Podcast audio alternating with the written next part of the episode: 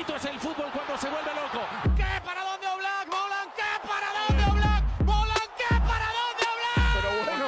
Wayne Rooney out of this world. Genio, genio, genio, ta, ta, ta, ta, ta, ta, ta. Aguero. ¡Iniesta de mi vida! ¡Gol, gol, Bueno, bienvenidos a este nuevo episodio del Arco, lunes de Mundial. Acabamos de terminar de ver el partido de Croacia que ahora comentaremos. Pero bueno, estoy aquí con Javi, Hola, ¿qué tal? Alvaroto, Muy buenas.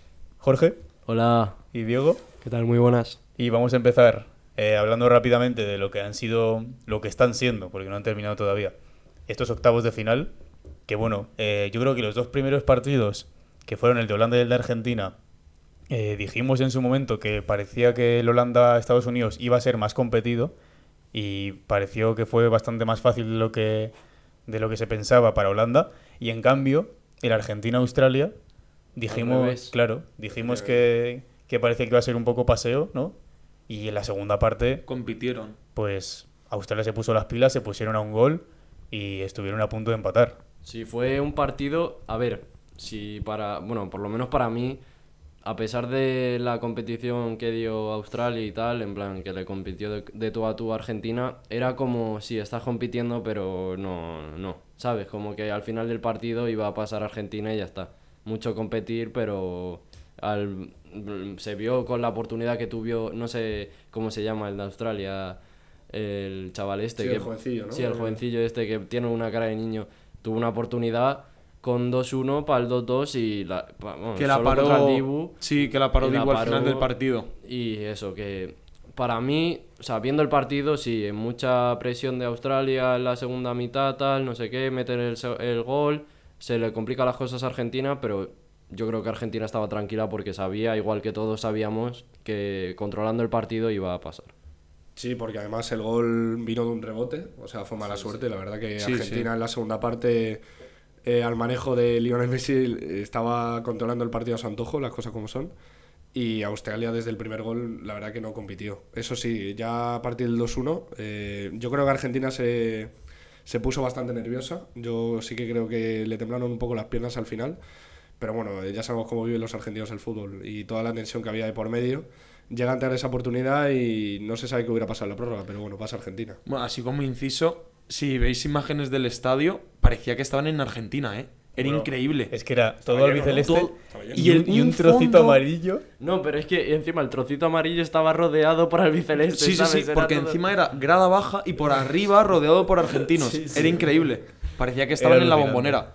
Y bueno, si nos quedan unos cuartos, Holanda-Argentina, que ya se ha dicho mucho en las retransmisiones de, de la tele, pero tienen un gran recorrido estas dos selecciones enfrentándose, así que Mm. pueden dejarnos también otro, otro partido bastante clásico. Se En el de- enfrentaron en 2014. Y en el Sí. de Maradona, en el que gana el Mundial Argentina, se enfrenta creo que también Países Bajos, bueno, Holanda a Argentina en alguna eliminatoria. Puede ser, sí.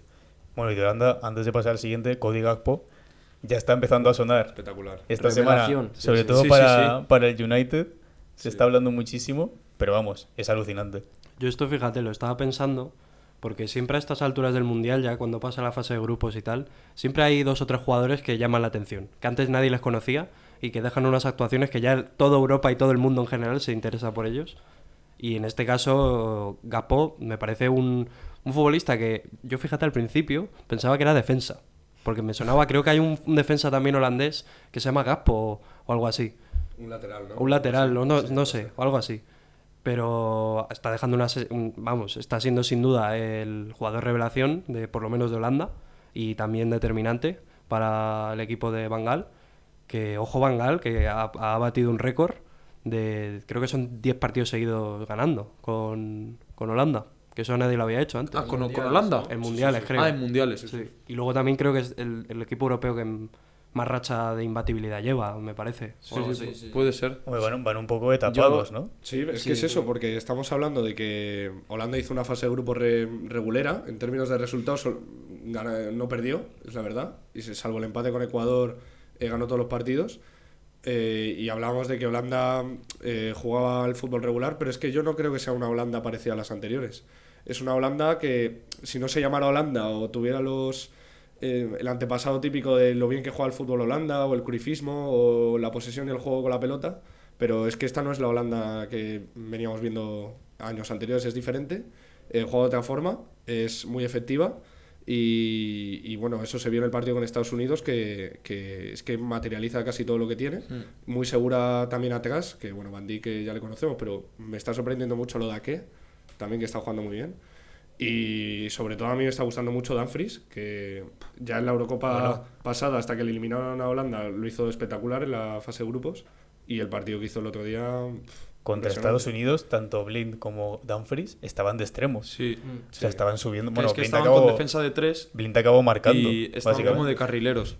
Y, y lo que me parece muy curioso de, de esta Holanda es que, a pesar de que es un equipo totalmente nuevo, porque eh, ahora mismo de nombres no es comparable con la Holanda de 2014.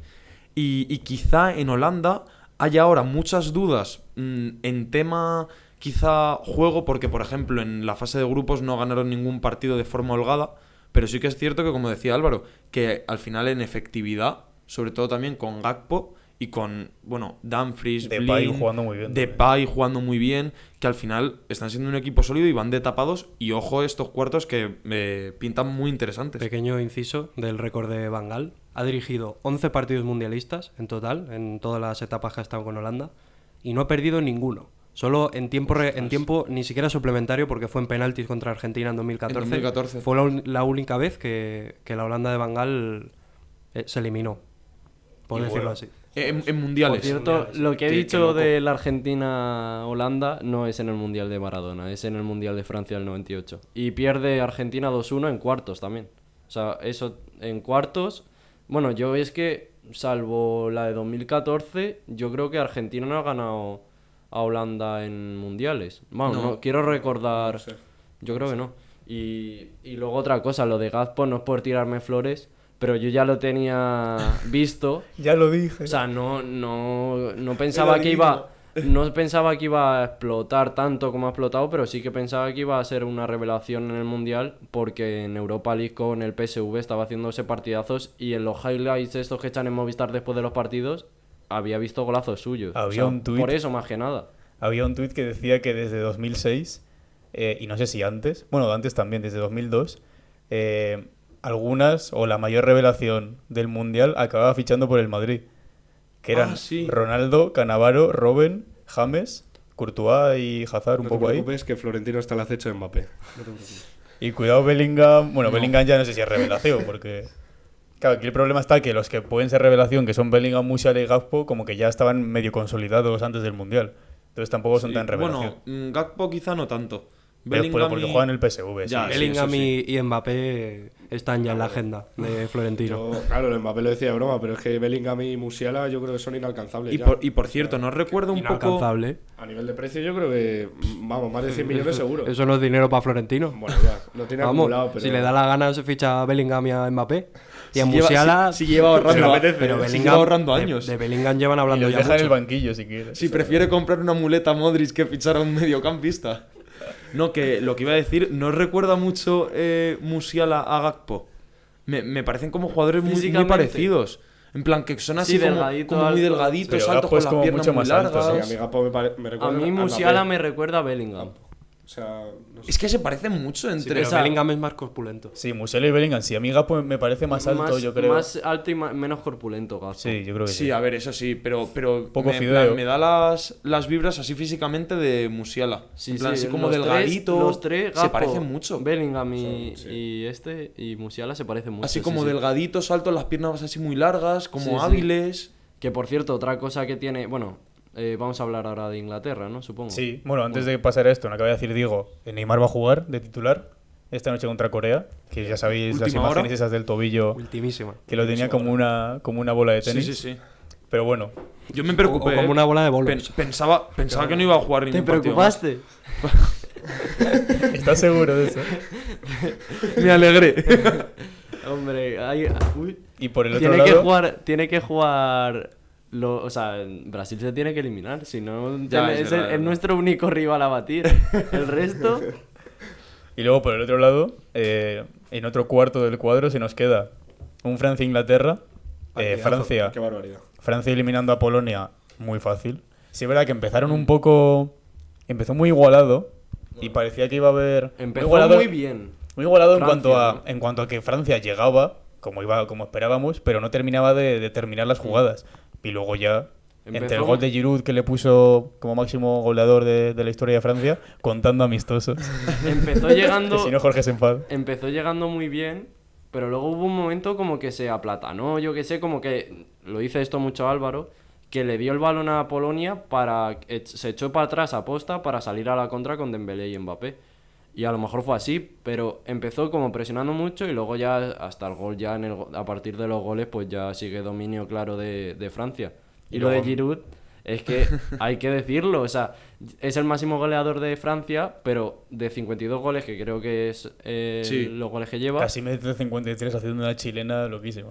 sí, y falló uno cara a puerta, También. solo, sin portero. Sí, es verdad.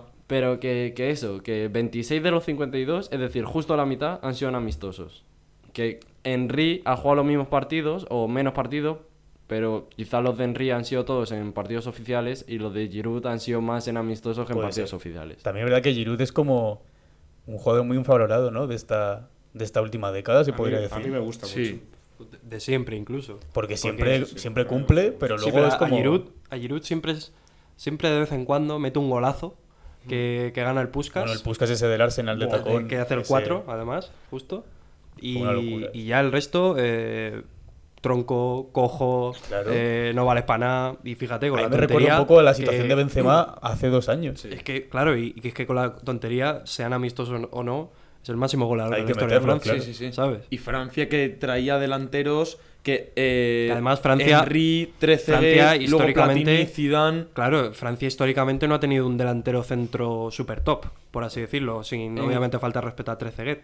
Pero el resto de delanteros eran o extremos Sí, o jugones. Henry, por ejemplo, podía esto. jugar también de, de extremo. Eran como más eh, creadores de juego, ¿sabes? No un delantero centro tosco que remata, que se lleva defensas, ¿sabes? Y eso, pues hay que darle mérito a Giroud. En partidos oficiales está por delante Griezmann, Platini, Zidane eh, y otros más. Bueno, por de delante de Griezmann. Un tal Griezmann, ¿eh? Griezmann eh, seguramente El no está mejor metiendo- jugador de Francia, el yo lo dije, no está lo metiendo dije. los goles, pero es posiblemente la Mira, razón por la que ver, Francia está tan por Lo que creo- goles, pero... Lo que creo que ha pasado en este Griezmann por el mundial. cerebro. Sí. Lo que creo que pasa en este mundial es que Griezmann, como que. No es que haya dado un paso al lado, pero como ha venido Mbappé como una pisonadora, como, cambiado la, de como la estrella de Francia, justo, ha cambiado de rol. Ha sido como eh, la estrella de Francia ahora mismo es Mbappé, en, en Rusia era Griezmann, ahora es Mbappé y Griezmann es, es, pues eso, el creador de juego, el que da las asistencias, el cerebro del equipo. Pero el, el emblema de Francia ahora mismo, pues está claro que es Mbappé. Pues que está en es el todas jugador Griezmann, emergente. ¿eh? Es alucinante cómo Está está, en en todas. Sí, sí, sí. Incluso en defensa. Eso, eso iba a decir. Ayer, de hecho, Arriba, ayer abajo. hizo, hizo una tapada abajo Sí, que, sí. que era gol casi seguro. La, la visteis, en- Sí, era yo- dentro yo del no área. digo nada, pero eso tiene firma. Eso tiene firma del Cholo. Firma, si- firma, Firma Sime- Atlético de Simeónica. Madrid, Cholo. Firma simeónica tiene. Y luego Inglaterra también, eh, lo llevamos diciendo todo el torneo, pero vamos, Senegal sin Mané, igualmente jugando bastante bien. Y Inglaterra ayer pues le pasó por encima. Sí, yo creo que. A ver, eh, yo creo que el planteamiento eh, que a veces ofrece Southgate de cerrar sateas y demás con rivales un poco que propongan más, yo esto lo vine diciendo cuando jugó con Estados Unidos y cuando jugó con Irán, que cambió bastante el equipo. Y, y, claro, yo ayer, por ejemplo, contra Senegal, hizo una, una- un movimiento táctico eh, Southgate que me gustó mucho. Y es poner, en vez de a Mount eh, en la línea de tres con Bellingham y con Rice, puso a Henderson con Rice, que son dos jugadores mucho más defensivos. Y a Bellingham como que le dejó eh, un poco de box to box, incluso de media punta. Y yo creo que fue la clave, porque así Bellingham llegó más al área, eh, ofreció mejores, bueno, mejores alternativas al ataque y con Harry Kane a mí me están pareciendo los jugadores más importantes de Inglaterra. Así que claro. Poco hablamos de Harry Kane, Mm, sí, sí. que es más... que poco hablamos de justo iba a Bellingham. decir. No, que bueno también, porque es otro jugadorazo. Pero Harry Kane, a mí lo que más me ha llamado la atención, porque Harry Kane tiene, joder, tiene la, la fama de ser un delantero centro de toda la puta vida de Dios. Pero este mundial está jugando como lo, lo hablábamos antes, como un Benzema, una, un- una especie de media punta, incluso Sí. creador de juego, de que recibe en tres cuartos para arriba y distribuye juego alrededor para luego correr y rematar como un Benzema, exactamente como un Benzema. Es como Y una se le está mezcla dando entre Griezmann y Giroud, fíjate. ma- más o menos, pero con más calidad Hombre. de, de cara a portería. Pero... Pero ¿Qué porrito te acabas de fumar? eh? ¿Qué va? Entre Griezmann, la Griezmann, distribu- Griezmann la y distribuyendo demás y Giroud arriba delantero centro. Entre en la plan, de Iverson y esta- Delantero centro tosco, en plan, al menos por, por, por eh, forma corporal, por físico, Ah, y, bueno, y por distribuye, y sí. distribuye juego. Sí. Por físico sí. Hombre, por calidad. Pero es que, de hecho, No, de pero- hecho eso que dices de, de físico, yo, yo cuando vi el primer partido de Inglaterra, que bueno, ya sabemos el resultado, y vi que, que Kane estaba jugando más de media punta, dije, ¿qué hace Southgate? Está desaprovechando a Kane, pr- prácticamente, porque Kane es un goleador, es uno que está ahí arriba y te la baja todas, Hmm. no que crea juego, pero es que se le está dando muy bien. Es más, parte de, obviamente, todos los jugadores de Inglaterra de tres cuartos para arriba fueron determinantes eh, el otro día, pero Kane, especialmente, está haciendo como una especie de Griezmann, re- repartiendo las bandas, luchando todos los balones, eh, luego dándoselo a Bellingham y luego ya Bellingham haciendo lo que les saliera de la punta del cipote. O sea, un pedazo de partido que hizo Kane y un pedazo de mundial que está haciendo. Es que lleva Sí, cinco a pesar, asistencias. a pesar de no haber metido un. Bueno, metió ayer- uno, ayer- de haber uno, metido un gol. Lleva lleva ayer. cinco asistencias lleva cinco este asistencias, mundial. este Sí, mundial. Pero es que eh, a mí otra cosa que me atrae de Eso yo no Kane lo sabía. es justamente su atracción de los defensas. Es decir, se lleva a tres o cuatro él solo aguantándola y es que la aguanta contra cuatro como si fuese normal. O Es sea, que lo se hace mueve fácil. muy bien, se mueve muy bien. sea- a mí me gusta mucho la movilidad que tiene arriba. O sea, Pues se le estaba criticando a Kane en los partidos anteriores por no marcar. Porque llevaba Sí, toda la porque- fase de grupos que no había porque- hecho ningún Pero gol. porque está jugando de este rol. Más atrás. De media punta. Pero porque la gente ya sabes cómo somos. Que Sí. cuando no hacemos una cosa nos critican por eso y cuando hacemos otra nos critican por lo que no Sí, hacíamos sí, sí. antes. Eso es así. Y, y al final eso, abriendo huecos para lo que ha dicho Álvaro. Eh, llegada de Bellingham, que para mí, con fe de Valverde y quizá Musiala en este mundial también lo hemos visto, es de los jugadores con zancada larga, bueno, y Gazpo, también hablamos de él, con zancada larga, pero es que me parece el mejor con zancada larga y con velocidad y con potencia y además domina bien las dos piernas. El pase que le pone a Foden en el gol de Kane, que es el que inicia él, va dando zancadas, se la pone a, Foden y se la pone a, a Foden con la izquierda o con la pierna mala. Eh, no sé si es diestro, ahora mismo no sé si es diestro o zurdo.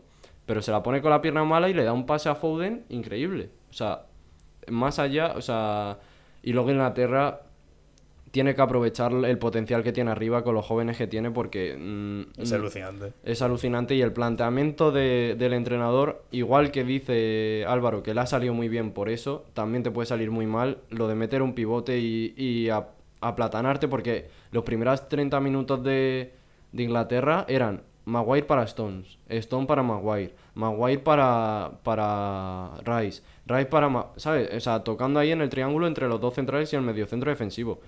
Y al final con el gol se abrió un poco más y se vino un poco arriba. Para mí, eh, cosa de los jugadores más que del entrenador. Porque los jugadores eh, vieron que ya iban ganando 1-0 y dijeron, venga, vamos para arriba, vamos para arriba. Pero yo creo que el planteamiento del entrenador era más bien defensivo que ofensivo. Es decir, de aguantar, vamos a ver qué pasa y ya, si metemos el primer gol, pues ya seguir ir para arriba. Es que de cara a ese Francia-Inglaterra de cuartos, eh, no sé si os- bueno, no sé si pensaréis igual, pero a mí es que se me asemeja mucho los dos equipos, el de Francia e Ingl- Inglaterra, en el que tiene que venir un jugador de ataque para organizar un poco el centro del campo, eh, ese enlace entre los centrocampistas y el ataque. Tiene que venir un jugador, en este caso Inglaterra Kane, y de Francia hablamos de Griezmann para crear, porque ninguno de los dos equipos tiene jugadores como tal creativos, como por ejemplo si, si tiene España, que España sabemos que tiene jugadores creativos. Pero físicamente los dos son muy poderosos y en eso se, se parecen bastante, Francia e Inglaterra. Hay que decir también que Sterling no va a estar para el partido contra Francia, tiene, toda la, bueno. tiene toda la pinta Tiene toda la pinta, porque hoy han salido informaciones que puede volver. de que, pero bueno, han entrado A su en casa, su ¿no? casa en Inglaterra, estaba su mujer, sus hijos y tal. Y nada, pues obviamente se ha tenido que Se volver. volvió. Lo entiende la federación, lo entienden los jugadores y ya está. Eh, es una baja bastante grande para, para Inglaterra, pero bueno, teniendo en el banquillo a Rashford, a Grealish, entonces están bien cubiertos ahí. A lo mejor si hubiera sido algo más defensivo, sí que les hubiera hecho más daño, pero en ataque son de los pocos equipos que Sí, van de todas formas, yo creo este que mundial. volverá. Yo creo que puede volver. O Yo sea, para el de Francia no estoy seguro, la verdad. Bueno, igual. A no. lo mejor, si no vuelve para el de Francia, ya le toque quedarse allí. ¿eh? Sí, Pero bueno. puede ser. Y bueno, estamos diciendo antes el de Croacia, lo acabamos de terminar de ver, han ganado en penaltis a Japón. Japón, el peor equipo tirando penaltis de la historia de los mundiales, seguramente. todas con la barrita en rojo, porque ha sido alucinante. Eh, y nada, Croacia ya pasa a esos cuartos. Espera a Brasil o a Corea. No quiero dejar tampoco fuera a Corea ya. Gracias. Eh, y bueno, el portero de Croacia que se llama Livakovic, si no me equivoco, Sí, es. es el tercer portero de la historia de los mundiales que separa tres penaltis en una tanda de penaltis, que se une a eh, Ricardo de Portugal en 2006 y Subasic en 2018 también Croacia en Rusia. También otra curiosidad de Croacia, que creo que de momento o en muchísimo tiempo no ha jugado en eliminatoria de mundial los 90 minutos solo. En plan, en todas ha llegado a la prórroga mínimo. O sea, porque en Ocho- 2018 también todos los partidos fue la prórroga. Ocho Excepto la final. El dato exacto es 8 eliminatorias de mundiales de Croacia. En 7 de ellas ha llegado a la prórroga mínimo y la única que no ha llegado fue en el- la, final. contra Francia de 2018. Y bueno, vamos a pasar si queréis a hablar un poco de una de las bombas de ayer, que no está confirmado, hay que decirlo, eh, lo informa Marca, entonces está 50-50, pero tiene toda la pinta, de que Cristiano Ronaldo, después de desvincularse del Manchester United, en el 1 de enero empezará a jugar en el Al Nasir árabe, Caja, caja. caja, eh, un contrato de dos años y medio, o sea que para el verano de 2025 ten- tendría que terminar ese contrato, y 200 millones por temporada, incluyendo eh, pues anuncios, patrocinios y todo esto, ¿no? Bueno, este movimiento un poco un poco polémico, ¿no? Un poco decepcionante para mí, la verdad. Eh, yo entiendo que Cristiano, ya esto lo hemos hablado muchas veces del caso de Cristiano y de que las veces que se ha equivocado y ha cometido errores eh, a la hora de determinar los clubes y en su carrera y demás. Y ahora ha tomado otra decisión eh, que tal vez no sea tan equivocada porque ya sabemos a lo que va Cristiano, no va a ganar la liga con el Al-Nassr, o sea, ese no es el objetivo de Cristiano. El objetivo de Cristiano es cobrar y ya luego retirarse y ha decidido eso porque yo creo que mm, eh, tal vez un poco de pánico, eh, a- tal vez volver a equivocarse, ir a un club mm, de nuevo grande y no rendir al nivel, mm, tal vez pensar él mismo que no está al nivel, eh, que esto a mí me sorprende siendo cristiano, con lo competitivo que es, pero bueno, yo creo que se equivoca de nuevo, pero eso sí, esta vez se va a llevar un fajo de billetes. Yo estoy de acuerdo con lo que dices y creo que Cristiano ha renunciado a, lo que él entiende como el fútbol. Porque Cristiano, como has dicho, siempre ha sido un futbolista competitivo, que lo quería todo, que quería ganar siempre. Es más, hasta hace bien poco, cuando el Manchester United no clasificó para Champions, ya, ya la- el único motivo por el que quería irse es porque no jugaba la Champions. Y ahora parece ser, es como, a ver, no es oficial todavía. Mm, lo ha dicho Marca, pero puede que al final se desmienta. Pero que Cristiano haya decidido irse a un equipo árabe, porque lo que dices tú, no se va a ir para ganar la, la Champions asiática, ¿sabes? Ni a ganar la Liga Árabe. Y que haya decidido irse a un equipo así por el mero hecho y el único motivo del dinero, todo el fajo de pasta que le van a dar, es algo bastante deprimente, decepcionante, de un futbolista que ha sido siempre competitivo y ha sido siempre un referente de competición en el fútbol también, de que la gente se quería parecer a él y que se vaya de esta forma a un equipo para ganar dinero, me parece la imagen más denigrante que para mí ya la tenía Cristiano después de toda la que lió en el Manchester United, que le deja un cierre de, de historia, esta historia de Cristiano Ronaldo en el fútbol, fatal, horrible. Yo lo único que voy a aportar en este debate es decir, Cristiano ya se me ha caído definitivamente. Desde que salió el Madrid, bueno, la- eh, lo de irse a la Juve, entendible.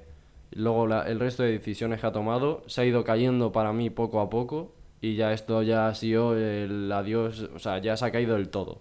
Ya después de irse a un equipo solo por dinero, no sé, o sea, mm, hay formas y formas de hacerlo. Que sí, que él por su persona va a vivir genial, pero es que tampoco es un jugador que necesite dinero, con todo lo que ha ganado. De todos los jugadores O sea, que hay en el tiene mundo, para vivir es el que 17 menos. vidas. Es que mm, con nosotros, con un cuarto, o que digo un cuarto, un décimo de lo que ha ganado él en toda su vida, teníamos para vivir y vivir bien. O sea, no y, claro. los- y nuestros nietos y nuestros bisnietos. Sí, sí, que no entiendo nada de esto, la verdad. mm, Muy decepcionado con Cristiano.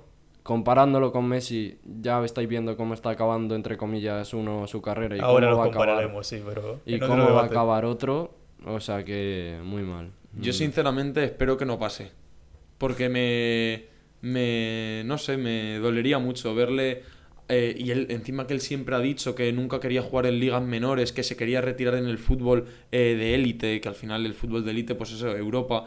eh, pero no sé, no sé, es que a raíz de lo que decía Jorge, con las decisiones que ha ido tomando después de que se fuera del Madrid, ha sido como todo muy muy poco natural, ¿no?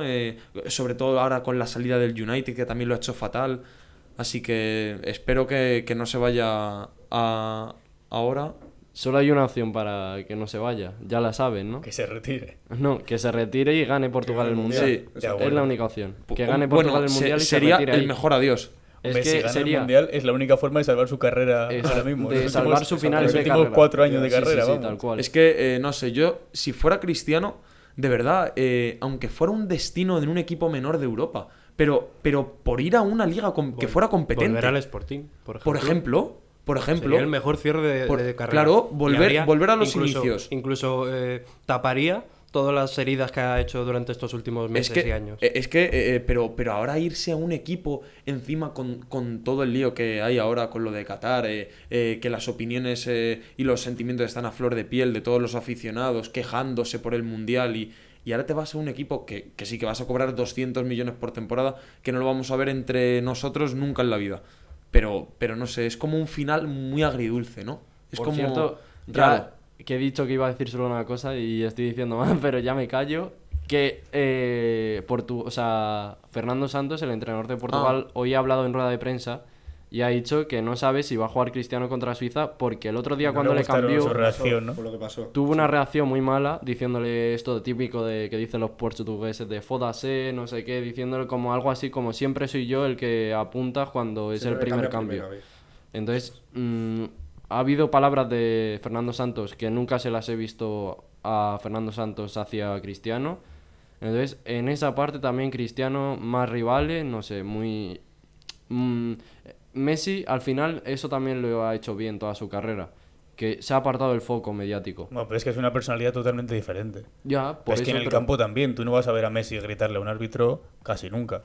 Bueno, Yo creo que son... La mata callando. No, no gritándole, pero así... Pero son, pero son personalidades muy diferentes. Sí, Messi sí, es muchísimo más sí, callado, está más en su vida. Es Messi como, es más frío, Cristiano es más de sangre caliente. es como Kawhi momento. Leonard, tío. Hay un- había un meme buenísimo que decían que Kawhi yo creo que decían que la familia de Kawhi Leonard no sabe que él juega al baloncesto. o sea, ellos se creen que va que se va a trabajar, vuelve por la noche y ya está, y está con su familia. Pues yo creo que con Messi es un poco así, ¿no? En plan, él está con lo suyo y tal, y Cristiano es como que necesita tener ese foco. O sea, para mí, el- el declive de Cristiano empieza en la primera temporada con el United cuando no pasan a, a Champions. Y, y, y es, y hace buena temporada. Eso en plan, sí. para, para un 20 goles, jugador de, de 37 años no es mala temporada. Es y que luego en la siguiente ya tan mal. se empieza con, con estos datos de cuando no juega Cristiano el equipo gana más, tal. Luego, bueno, la entrevista que se ha dado hace un mes o así, que ya pues ha terminado de, de hundirle un poco y ahora esta decisión, no sé. Mira, también a raíz de lo que decía Jorge de, de las palabras de Fernando Santos, es que Cristiano tiene que entender la edad que tiene y la generación que viene en Portugal. Que, que de Portugal quizás sea la mejor generación de jóvenes que ha tenido nunca. Entonces, también tiene que, que- que entender eso, que ahora hay muchísimos jugadores que pueden competir a, a mejor nivel que él y que, y que encima eh, son jóvenes. Que, que, que, por ejemplo, Joao Félix, Bruno Fernández, eh, Joao Cancelo, Rafael Leao. Leao, Leao. Eh, Rubén Díaz. Es que es, es un equipo de, de- estrellas jóvenes que encima consolidadas y que, y que van a formar la, la generación futura de la selección portuguesa. Y Cristiano Ronaldo está ahí, pero tiene que entender ahora mismo cuál, es, cuál tiene que ser su rol en el equipo. Sí, todo muy turbio, la verdad, y muy embarrado, eh, como está la cosa con Cristiano. Lo que sí que estaba planteándome ahora, eh, por lo de irse a un equipo árabe y demás, que es evidente que es por lo que, por lo que todos sabemos y tal, lo del declive futbolístico, va a ganar dinero y demás, pero no sé si sabéis, o sea, yo no he considerado, no he considerado, lo diré, la posibilidad de que a lo mejor no le quiere ningún otro club, no tiene más ofertas. Es que yo no creo que sea la primera oferta que haya escuchado Cristiano. No lo sé, ¿eh? Yo o sea, creo- no lo Cristiano sé, no ha sé. escuchado ofertas de Premier No que sé. seguro que le dejaban en el banquillo y no lo ha preferido. si Cristiano se pone un cartelito de se vende, mínimo 5 o 6 equipos de primera de Europa le van a pedir. Pero, Encima por se iba ejemplo- gratis. Pero por ejemplo, en el caso del Madrid, yo creo que el Madrid no quiere que vuelva. No, No, no. claro, en el caso no- del Madrid yo no, pero digo por el Madrid. ejemplo, Sí, sí, pero lo que digo decía Diego el- del el Sporting de Lisboa. Portugal. Por Claro, ejemplo. eso, que luego, sí. luego, una cosa importante también es el salario. Que eso a lo mejor sí que puede tener más limitaciones. es que- porque exacto. Cristiano no cobra calderilla, cobra una pasta, que a lo Claro, mejor el si- Sporting de Lisboa no puede permitírselo. Pero si te vas al Sporting de Lisboa es porque quieres al club y a lo mejor puede haber una reducción de salario buscando eso, pero tampoco. Pues es que así, no- así no. se ve la mentalidad de Cristiano. Sí, De que es, es que es así, aunque tenga 37, 40, 50, es egoísta. Es egoísta, solo piensa en su ombligo. Y en lo que, en lo que para él le beneficie. Y en este caso, como ya el, el aspecto futbolístico ya no hay forma de que acabe en un, en un club que le favorezca, dice, bueno, pues me voy al que me pague más. Y el que le paga más es un, árabe, un jeque árabe que tiene un- el Al país final, entero. La Claro, mentalidad de siempre ir a por más, a por más, a por más, le ha comido. Pero si es que luego también eh, eh, tenía ofertas también, bueno, se rumoreaban ofertas desde Italia que podía volver eh, a Italia también en el Nápoles y tal, pero obviamente va a ser con un sueldo mucho menor. Es decir, que eh, al final Cristiano es lo que decimos, que también tiene que entender la edad y que si quiere ir a un equipo competente tiene que cobrar menos. Pero bueno, esto al final todavía no es oficial del todo. Claro. O sea, Claro, claro. esto lo ha informado Marca únicamente y algún periódico más, el Sport también. Pero de momento, por ejemplo, Fabricio Romano ha dicho que no. El Fabri solo ha retuiteado sus tweets anteriores de Cristiano está centrado en el Mundial, no ha firmado nada, Exactamente. no hay nada acordado. O sea que, en cierto modo, estamos especulando. Claro, justo. Cuando sea que la es- decisión final ya lo hablaremos. Yo es que Seguiremos creo que informando. los rumores de fichajes de los jugadores que están en el Mundial, hasta que no acabe el Mundial no se va a hablar. Claro. Estará esperando a que acabe el mundial y ya. Exacto. luego- Y bueno, hablando de CR7, vamos a hacer una pequeña comparativa entre tres de, de los grandes, se podría decir ya, yo creo. Que bueno, eh, tal y como está Mbappé en este mundial, lleva ya nueve goles en un mundial y medio. Así que yo creo que nos hemos preguntado si puede llegar a ser el mejor jugador de la historia. O al menos estar al nivel de el ya mencionado Cristiano y Lionel Messi. Entonces, Y- teniendo en cuenta Bueno, que la comparativa la, íbamos, la vamos a hacer con Messi y con Cristiano. Pero Claro, claro.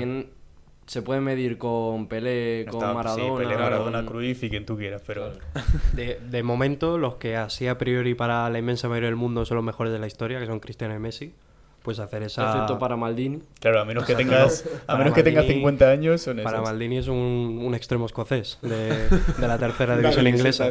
Sí. Entonces, eh, bueno, vamos a hacer la comparación ¿no? Sí. con Mbappé. Que Entonces está en hemos los sacado focos. los datos de cuando todos estos tenían 24 años. Mbappé cumple 24, hoy es 5, cumple 24 en En 15, 15 en días. 15 días. Entonces nos parecía un poco feo hacerla de 23, porque estando a 24. Entonces, Cristiano, 132 goles, una Champions, un balón de oro, cero mundiales y 8 goles en 5 mundiales y bueno, también una Eurocopa. No, Euro- no todavía no tiene la Eurocopa, nada, nada. Eh, Messi, 197 goles. Ocho goles en cinco mundiales, has No, dicho. eso en la... en la- Bueno, eso es será ahora. Eso es Claro, ahora. ahora, ahora. Eso es ahora. Eh, Messi, 197 goles, 3 Champions, 3 balones de oro, 0 mundiales y hasta ahora lleva 9 goles en 5 mundiales. Y Mbappé actualmente tiene 250 goles, o sea, más que los otros dos, pero ninguna Champions y ningún balón de oro. Seguramente si gana el mundial este año, una liga francesa con el PSG y en Champions llega lejos o la gana, se lo va a llevar eh, un mundial, el de Rusia, con 18 años. Y a- ahora mismo, cuando se está grabando esto, lleva 9 goles en un mundial y medio. Eh, también hay que decir que Pelé, con. ¿Cuántos años ganó el tercer mundial? Con 27 o así, ¿no? Por ahí. Pues No, exactamente no recuerdo, pero yo creo que más joven. ¿eh? Sí, menos. 24 creo. 24. Podemos mirarlo mientras hablamos. pero- Pues eso, Pelé también súper joven, gana el tercer mundial. Mbappé va a buen ritmo Francia para poderse llevar esta copa y va a cumplir 24 cuando, cuando sea la final, si es que llegan. Así que se podría poner con dos mundiales con 24 años. Lo cual es, eh, bueno, si es verdad que a nivel de clubes ha estado un poco más corto, a nivel individual también, pero con la selección Sí. no ver. se le puede debatir nada. A ver, eh, los números eh, son una locura. Las cosas como son. eh. Eh, con 24 años y tiene eh, mm, ciento y pico goles más que el máximo goleador de la historia, que es Cristiano. 118 más. Pues justo, eh, con 24 años, 118 goles más que Cristiano. Eh, es, es increíble, es inaudito. Eh, la cosa es, ¿seguirá este nivel con el paso de los años? ¿Le respetarán las lesiones? ¿Con, con, con la edad se irá mermando su rendimiento? Eso, eso es lo que yo iba a decir. Que, a ver, sí que es, es impactante, ¿no? Comparar estos números con la edad que tiene. Pero esto va por tramos también. Porque, por ejemplo, Cristiano a, a esa edad no metía tantos goles, pero con eh, superar los 30 años, Cristiano metía 40 goles por Ha temporada. metido Claro. más pasados los 30 que antes de los 30. Por eso, por eso, que es que, a ver, es impactante y es muy ilusionante para el amante del fútbol la trayectoria que está teniendo Mbappé, que es, es indudable que va a llegar a ser uno de los mejores de la historia, eso sin duda, porque los números que tiene ahora ya le avalan. Pero claro, habrá que ver a lo largo de toda su carrera, y esto ya podremos hacer un debate más exacto cuando terminen obviamente las carreras. Pero eh, tal y como está la cosa ahora, yo creo que Mbappé eh, puede, va a llegar a ser uno de los grandes de la historia, pero no va a llegar al nivel, por lo menos en cuanto a imagen y en cuanto a- al sentimiento que despertaron Cristiano y Messi. Porque simplemente, para mí, desde mi humilde opinión, que antes os lo he dicho, Cristiano y Messi eh, podría meter eh, a Ma- Maradona y Pelé también, incluso a Cruyff, pero Cristiano y Messi en cuanto a títulos, en cuanto a lo que despiertan en las aficiones y en cuanto a su carrera deportiva, Cristiano a lo mejor ya se me está cayendo, por no decir que se me ha caído, pero Messi, 100%, de los mejores de la historia, por no decir el mejor. Es que aquí es muy importante lo que tú dices de tener una comparativa de dos jugadores. Porque Cristiano y Messi han marcado una época, han jugado dos de los mejores jugadores de la historia del fútbol. Eh, bueno, se me han quedado los cascos. han metido. eh, ah, bueno, han coincidido en la misma época dos de los mejores jugadores de la historia, Ronaldo y Messi. Y veremos a ver lo que pasa con Haaland, que parece que también va a marcar una época. No, que Jaren está por ahí de goles también. Claro, o sea, sí, Haaland sí. no nos olvidemos de él, que también está en el debate. Pero si en el caso de que sea eh, entre Mbappé y Haaland la cosa, ¿no? La corona del fútbol, durante esto, durante este año que, o esta etapa que viene ahora del fútbol, eh, yo creo que va a estar ahí el duelo. Eh, yo sí que creo que la proyección que tiene Mbappé, yo creo que le. Vamos, o sea. Ya estamos viendo a dónde va a llegar. Es verdad lo que dice Diego, que hay que esperar a que acabe, porque esto. Hasta que no se cumpla el día en el que se supere oficialmente o, o que se llegue al nivel que han tenido Cristiano y Messi, pues eh, no lo podemos discutir de forma tan objetiva, pero eh, la proyección que tiene es, es- va, va en esa línea, va en esa línea ascendente. Y, bueno, los títulos hablan por sí solos, los datos también. Lo que sí que quiero remarcar es que yo creo que la proyección de Mbappé y el surgimiento de Mbappé a mí me parece eh, un reflejo de lo que está pasando en el fútbol, en el fútbol moderno. O sea, el- es como el jugador perfecto. Eh, por ejemplo, antes con Messi y Cristiano, Messi ya sabemos que le faltan cosas.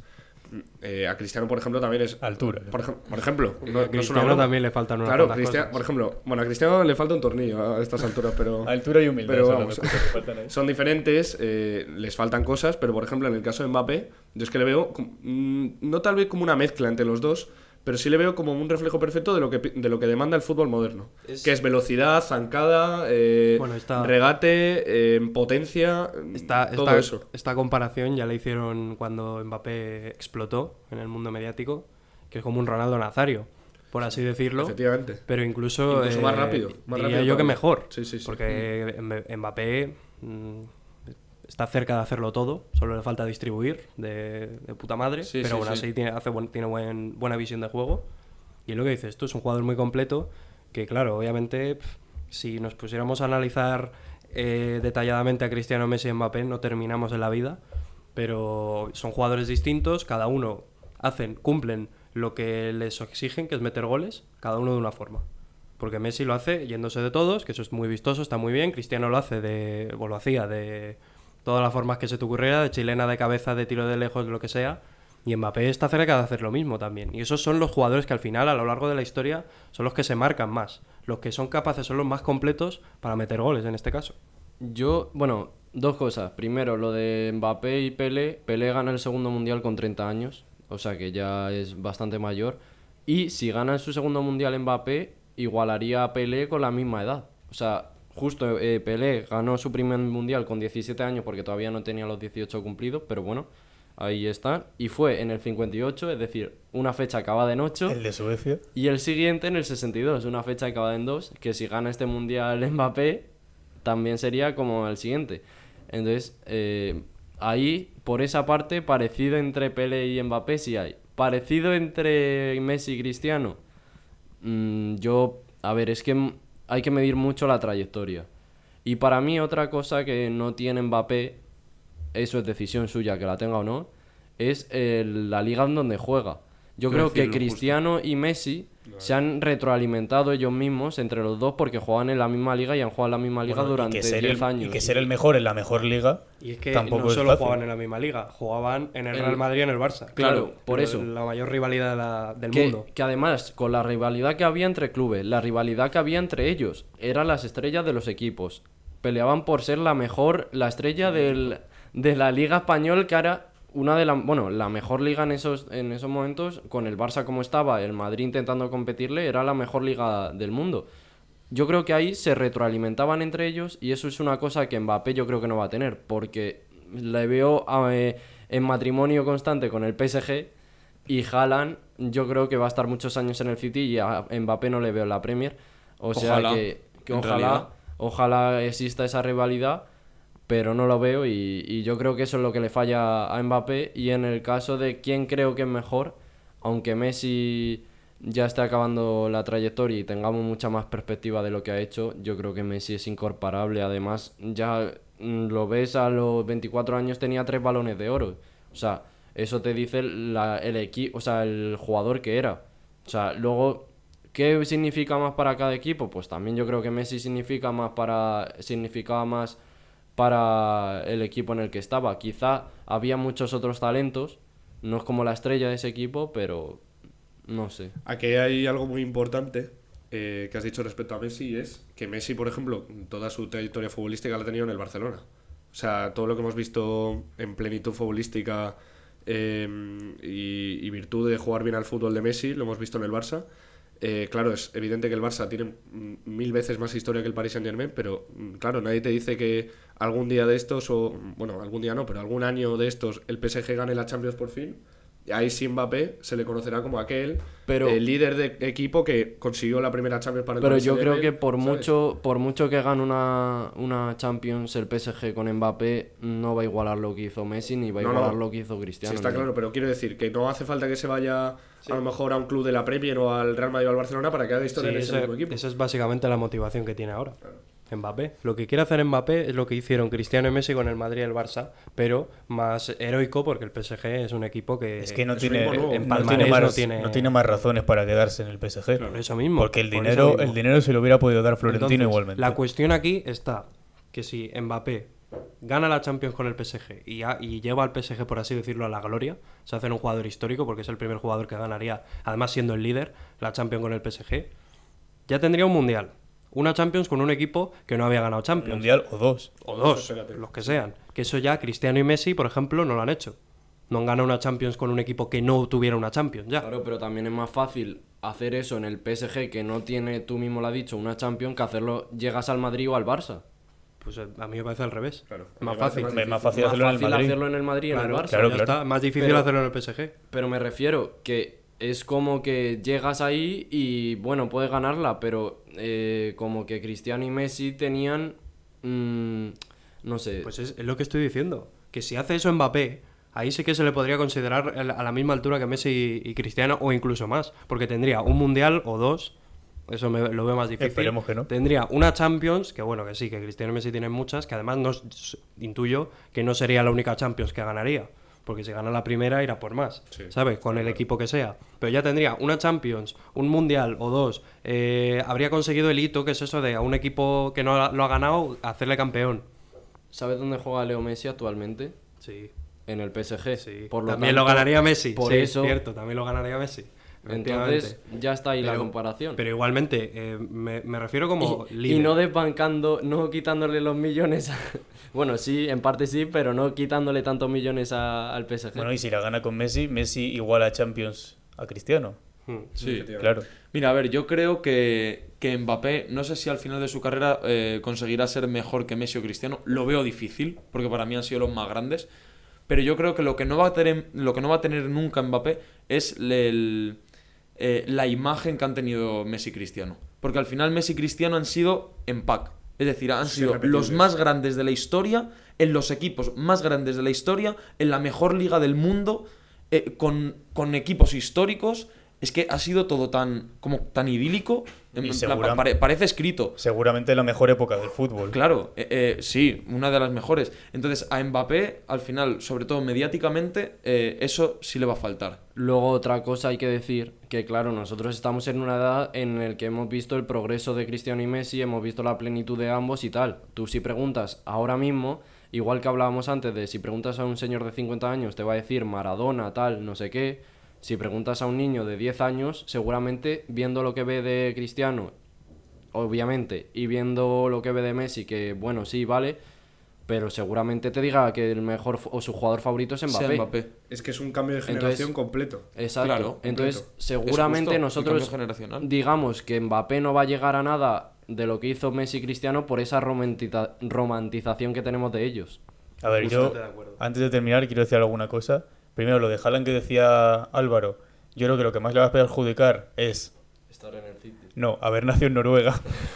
Suena un poco feo, Sí, sí, sí. Pero es que es verdad. Porque no va a tener una selección competente. Porque a nivel de Eurocopas y Mundiales, A no muchas veces ser- se va a quedar fuera. A no ser que la FIFA se invente la nacionalidad esta de Sí, los que no van al mundial hacer el resto del mundo, por decirlo así, porque no ya que el abuelo de quieren- sea de Manchester. No, quieren hacer el mundial de 54 países Es o verdad. 64 o 100, pues ya que metan un equipo del resto del mundo y así van todas esas estrellas. Y luego también eh, creo que, en plan, el auge de Messi y Cristiano eh, vino muy bien para eh, terminar con una generación anterior y empezar con otra, pero un puente perfecto. Y eso también le benefició muchísimo, porque acaba la generación un poco de, de Ronaldo, Zidane, todos estos, y empieza un poco la de Messi Cristiano perfectamente. Sí. En cambio, Mbappé ha empezado a explotar en una generación en la que todavía Convive con ellos. Claro, o sea, no, no es como un, no es un degradado perfecto, Hmm. sino que hay como un más, hay un tal. Un escalón. Claro, hay como un, un tope. Y luego también el hecho de del el impacto mediático, como decía Diego, para mí es súper importante para, para realzar las carreras de Cristiano y Messi. O sea, Cristiano y Messi jugando seguramente en la época de Maradona no tendrían la no tendrían como el no estarían tan en un pedestal como lo están ahora. ¿no? Claro, pero O al final es eso. Mara- a Maradona le, pasaba lo mismo, le ha pasado lo mismo que Cristiano y a Messi. Que, a- que en su época era el, el top, era Dios. Sí, sí, pero me refiero a Maradona jugando con Twitter. Vamos, ah, Maradona. bueno, va, claro. Maradona sería, vamos. eso- a eso, Maradona, a eso me refiero. Que desde ese momento. Pero bueno, vamos a dejarlo por aquí. Eh, bueno, del partido de mañana de España, ¿qué os esperáis? Antes de terminar. Pero ganar. Yo, no sé dónde. pero ni objeti- ni en objetivamente. no sé. ¿Cómo yo creo que España va a ganar. Sinceramente. Yo quiero y deseo que España gane y espero que va a haber movida. Y digo, y no digo, a ver, en el partido no creo, pero digo fuera del partido. No, no, en el partido y fuera del partido. Hombre, ¿no? fue el partido seguro. Y ya- te- eso ya- te lo digo yo. Siendo objetivo, Acuesten a los niños. Más 18, Peggy. siendo, siendo objetivo, eh, jate tú, pienso que va a ser un partido de prórroga contra Marruecos y que incluso pasemos en los penaltis. Yo me imagino el partido de España como el que ha sido hoy de Croacia y Japón. Sinceramente, me lo imagino así. ¿A y luego- penales? no a penalti, Pero pero, muy competido. Así, como, sí, muy competido. Y luego otra cosa. Mi cabeza me dice que no debería tener miedo a, a Marruecos. Tu porque... cabeza va con España y tu casa va con Marruecos. ¿no?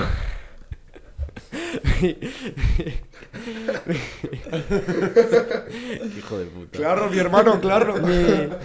mi cabeza va con España y mi corazón también, pero digo que, que, que viendo cómo está Marruecos, cómo viene Marruecos, diría, mm, cuidado. Pero claro, es que cuidado contra Marruecos, contra Marruecos en octavos. ¿Qué pasa? Cuando venga Francia o Inglaterra en cuartos o Portugal o en semifinales, ¿qué voy a decir? Si me cago ya contra Marruecos en octavos, contra Portugal y luego contra Francia, ¿qué Sí, voy a estar? Pero no viene mal humildad tampoco, ¿eh? Que Ya, eso no es un... No, claro, claro, humildad, claro. O sea, eso te digo, que tengo respeto por Marruecos, ante todo.